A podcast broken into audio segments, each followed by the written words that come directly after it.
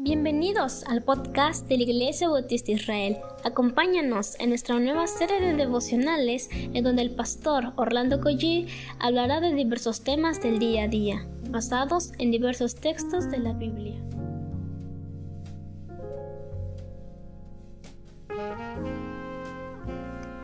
Muy buenos días queridos hermanos, estamos muy agradecidos al Señor por tantas bendiciones que hemos recibido de parte del Señor Vamos a darle gracias, obviamente.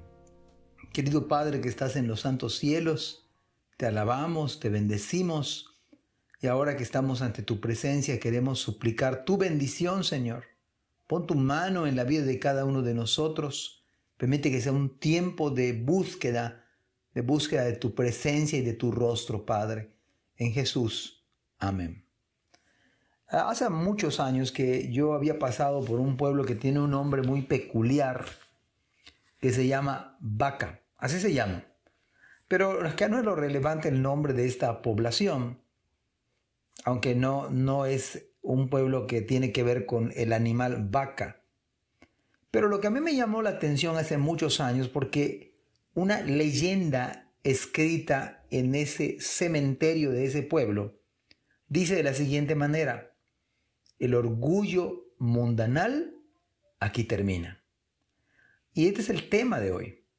Porque por más que los asirios tenían un poderío militar, podemos decir hasta eh, el mejor ejército en ese tiempo, hermanos, cuando Dios habla, cuando Dios determina las cosas, simplemente se llevan a cabo. Dice la palabra del Señor, Isaías 10, versículo 31 hasta el versículo número 34. Dice así la palabra del Señor. Los ciudadanos de Jebim tratan de esconderse.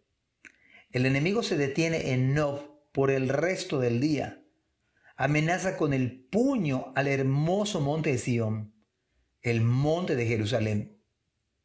De entrada nos podemos preguntar, ¿por qué los ciudadanos de Jebim, que por, que por cierto no se sabe dónde está ubicado hasta el día de hoy geográficamente hablando, ¿Por qué ellos tratan de esconderse? Y la respuesta es porque el juicio del Señor les había llegado. El poderoso que se jactaba de sus alianzas le había llegado el juicio de parte del Señor. De ese juicio nadie podrá esconderse.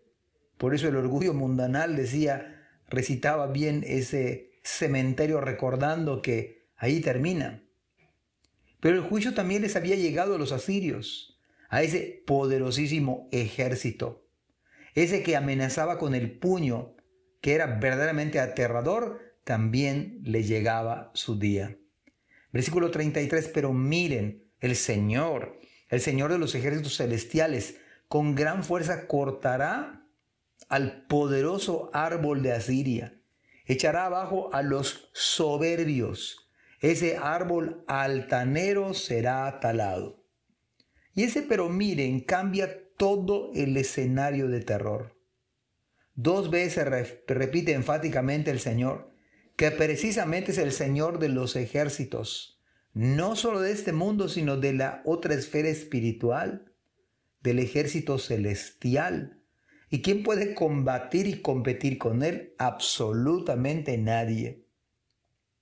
Para el Señor cualquier adversario es como un árbol más, aunque sea portentoso. Y ayer hablábamos precisamente en la iglesia acerca del orgullo. Precisamente el orgullo será como se tala un árbol, como se corta de raíz, aunque sea grande y poderoso, no importa. No hay orgullo tal que pueda prevalecer contra el Señor. Nuestro orgullo puede ser muy grande, muy antiguo.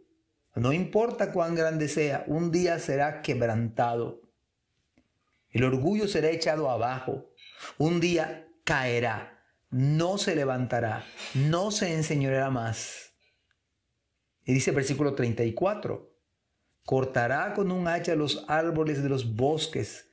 El Líbano caerá ante el poderoso.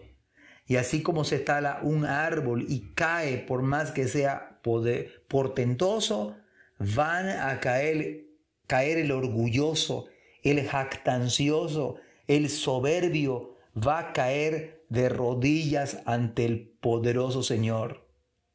Porque el que se enaltece será humillado y el que se humilla será enaltecido.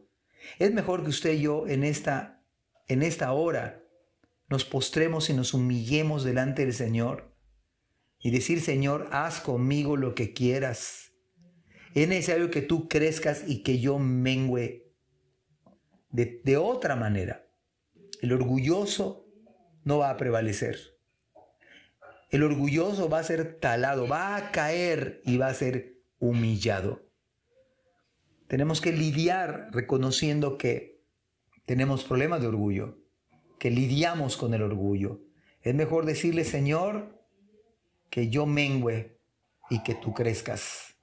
Reconozcamos esta mañana que quizás es uno de los pecados con los cuales tenemos que lidiar el orgullo, la jactancia, la vanagloria. Pero Dios quiera manifestarse en nosotros y aprender de Él que es manso y humilde. Y de esta manera vamos a hallar descanso para nuestra alma. Que Dios nos bendiga. Gracias por escuchar este podcast. Te invitamos a compartirlo y a seguirnos en nuestras redes sociales para que no te pierdas el contenido que tenemos preparado para ti. También nos puedes encontrar en nuestra página web www.ibimerida.org y contáctanos al correo ibismerida.gmail.com Gracias por acompañarnos. Hasta la próxima.